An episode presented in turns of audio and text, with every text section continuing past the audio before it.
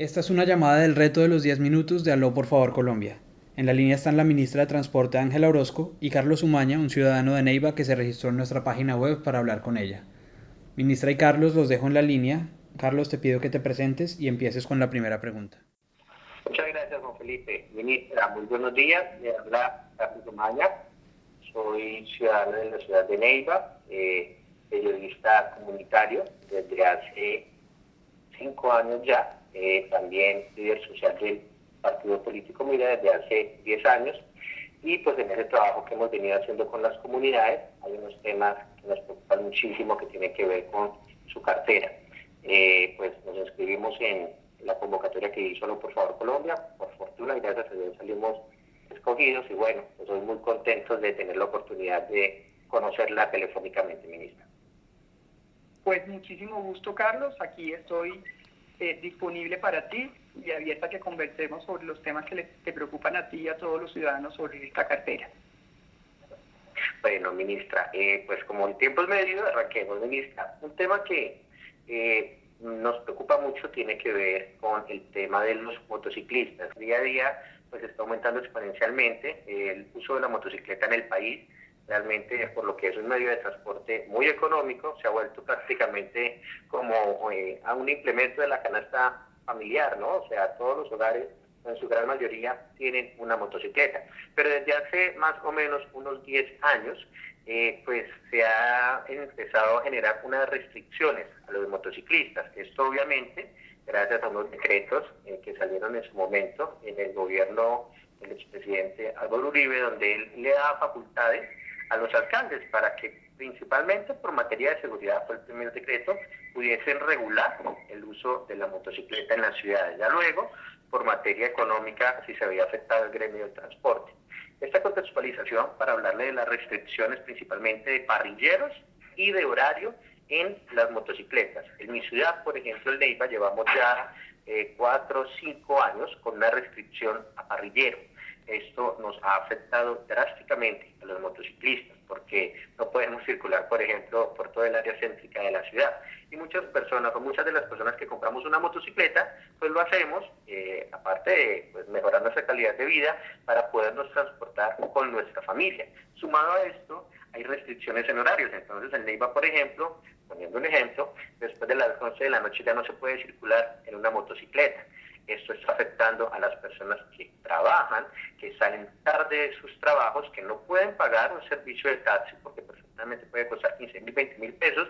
Entonces usan su motocicleta y resulta que cuando se dirigen a sus viviendas les quitan las motocicletas. Eso ha pasado con estudiantes universitarios, con estudiantes del Servicio Nacional de Aprendizaje, se han hecho mesas de trabajo, pero no ha pasado nada porque las administraciones se escudan en que es una potestad que tienen desde el, eh, el gobierno nacional.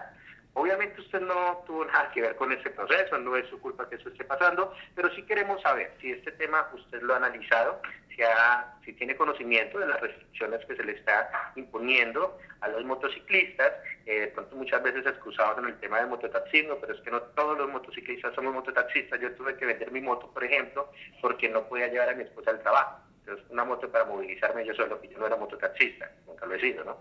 Entonces, desde su cartera, ¿qué podemos hacer para que, listo, se haga un control del mototaxismo, pero sin afectar a los motociclistas?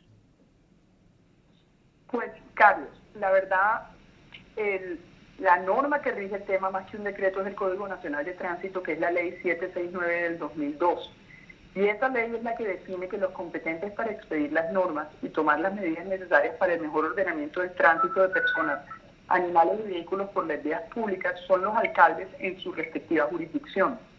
Realmente, como muy bien lo has mencionado, quienes imponen las restricciones a los motociclistas son los alcaldes. No hay una norma nacional, es una ley que es el Código Nacional de Tránsito, que es la que define que la autoridad de tránsito en los respectivos municipios son los alcaldes en realidad no es, no es competencia de este ministerio por esa misma razón, por una legislación nacional que es el Código Nacional de Tránsito. Ahora bien, lo que sí ha sucedido es que el artículo octavo de la ley 336 de 1996, eh, entre otras, en ejercicio de la tutela que le corresponde al gobierno para fijar los criterios de las diferentes autoridades y en últimas también para preservar lo que es la seguridad de las personas en su transporte, expidió dos decretos compilados en el decreto, en el decreto 1079 de 2015, donde le recuerda a los municipios y a los distritos eh, que la autoridad municipal o distrital debe verificar si se está desarrollando una modalidad ilegal de servicio público de transporte de pasajeros utilizando motocicletas. Es decir, la mayor preocupación del Ministerio es que se convierta en un medio de prestar un servicio público de transporte, precisamente porque son vehículos que no podemos homologar para la prestación del servicio público, no para el uso individual de su titular, que eso es algo distinto. Y la razón fundamental es que eh, son eh, vehículos que adolecen de las condiciones de seguridad para que el Ministerio lo homologue como para la prestación de un servicio público. Lo que hicieron esos decretos fue recordarle a los municipios que verificaran si esa modalidad ilegal de servicio público de transporte utilizando motocicletas se estaba dando y la controlaron. Eso fue lo que se hizo, pero la autoridad puntual que lo tiene que verificar son los alcaldes en los municipios. Y la razón fundamental para que el Ministerio no homologue esa prestación del servicio público de transporte a través de motos es las condiciones de inseguridad de las mismas. en realidad, en el mundo hay muy pocos países que permiten la prestación de servicio público de transporte a través de la motocicleta. Y si uno mira las cifras de la Agencia Nacional de Seguridad Vial, desafortunadamente la mitad de los fallecidos y de los lesionados en los accidentes eh, de movilidad a nivel nacional son los motociclistas. Sí, eso no lo podemos desconocer, es una realidad, doctora, pero ¿será que no será más bien que dejamos un vacío eh, de pronto en esos decretos y por eso por tratar de controlar a una población mototaxista, no sé a nivel nacional cuántos serán en Neiva, son más o menos unos 5.000, pero somos 100.000 motociclistas, ¿no será que de pronto por controlar a esta población pues dejamos un vacío para que afecten a, los demás motociclistas que en últimas pues, no tenemos nada que ver porque usamos, como le decía en mi primera intervención, la motocicleta como un medio de transporte, como una herramienta de trabajo, pues para ir a nuestros trabajos, ¿no? Eh, no podríamos de pronto generar una precisión, como recordarle a los alcaldes que estas restricciones no pueden ser desproporcionadas, porque eh, en mi caso, en el caso de nuestra ciudad, considero y consideramos con la ciudadanía que han sido desproporcionadas. Mire, la verdad para nosotros, en la medida en que sea un vehículo de uso privado para su propio propietario, en la medida en que utilicen las medidas adecuadas de seguridad, es decir, los cascos y demás elementos de seguridad, nosotros como gobierno nacional no solo no tenemos la facultad, sino que nunca hemos pensado en restricciones para eso. La, preocupación del ministerio se da fundamentalmente en utilizarlo como un sistema de transporte público. Esa es la principal preocupación y porque la evidencia sí demuestra que nosotros no podemos homologar ese vehículo de transporte por sus condiciones de inseguridad. Eh, creo, entiendo, entendemos, esa es nuestra gran preocupación inclusive de cómo consolidar unos sistemas estratégicos de transporte en las ciudades que le den acceso al ciudadano al transporte, como me habrá mencionado, me habrá escuchado oír en algunas de mis intervenciones mi preocupación frente al atraso que tiene este ministerio institucionalmente en términos de transporte, es que en realidad en algunas regiones del país lo que hay es una inequidad porque casi que no hay acceso al transporte público. Y nuestro compromiso y nuestra meta es lograr que se consolide los sistemas estratégicos de transporte en los municipios. En Neiva precisamente está en construcción el sistema estratégico de transporte y usted sabe que el gobierno ha aportado el 70% de los recursos para financiar la construcción de los mismos y nuestro reto es lograr que a nivel nacional, no solo en Neiva, sino en las demás ciudades donde se han establecido y donde están en operación, se consolide, se recupere y se mantenga la operación. Yo creo que el ciudadano y la obligación del Estado es promover esos sistemas de transporte público y lograr su consolidación y que el ciudadano lo vea como un derecho, un derecho que tiene, un derecho que tiene a tener una movilidad digna, un transporte digno y exigirle a sus alcaldes que ayude a consolidar los sistemas.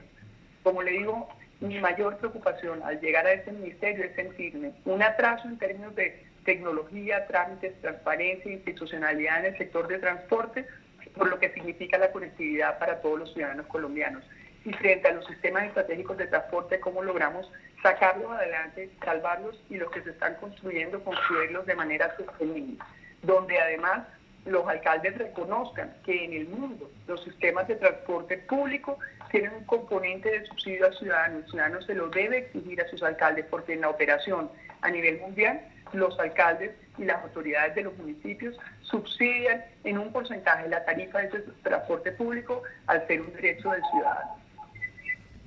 Carlos, tenemos tiempo para una pregunta corta más.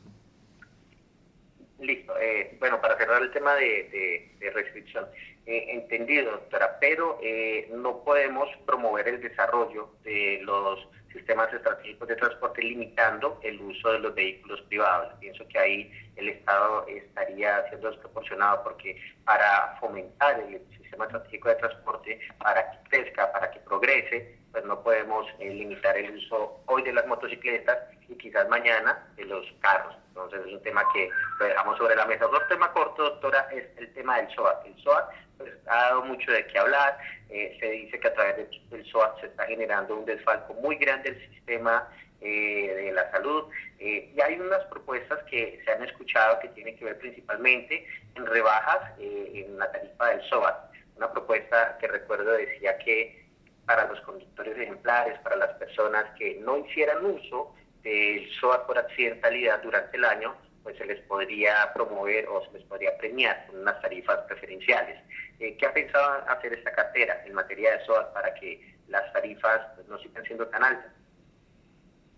Mire, el Ministerio no ha pensado en revisar las tarifas del SOAT, mm, fundamentalmente porque el debate de FASECOLDA durante mucho tiempo y lo que ha planteado es que el SOAT para los motociclistas está, tiene unos subsidios cruzados y que es altamente subsidiado si uno compara la clientalidad de los mismos frente a los demás. Entendiendo, eh, como usted mismo lo ha dicho, el tema de que es un mecanismo de transporte para una parte de la comunidad y un mecanismo privado y el Ministerio nunca ha pensado en restringirlo para los privados.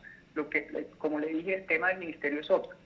Eh, entonces, desde ese punto de vista, no tenemos y no hemos pensado una revisión de las tarifas del mismo, precisamente porque hoy en día y está con evidencia demostrada, el SWAT para motociclistas es altamente subsidiado y, no hemos pensado revisarlo entendiendo la problemática eh, social que eso implica. Gracias Carlos y ministra, se nos acabó el tiempo, pero les recomiendo a los dos estar muy pendientes de nuestras redes sociales y del espectador, donde publicaremos el audio completo de esta llamada.